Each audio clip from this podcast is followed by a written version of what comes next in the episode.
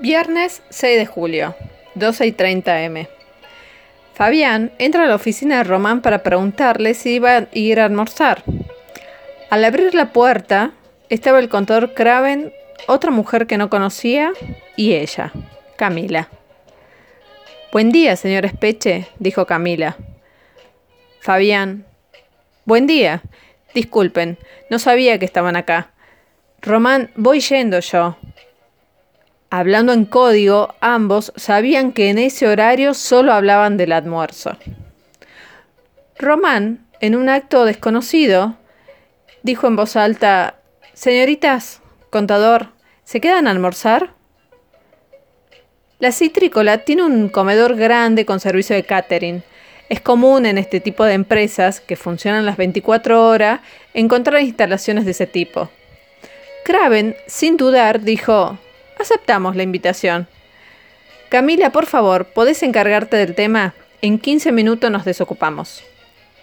Román añadió, Fabián, indícale a la señorita, por favor, dónde queda el comedor y decirle a la encargada que hoy seremos tres más. En 15 nos vemos. Salen ambos de la oficina. Camila, con una sonrisa sobradora, dijo, como anoche nos dijimos hasta mañana, hoy decidí venir. Fabián, también sonriendo, respondió, debo decir que hace bastante no recibo una sorpresa así.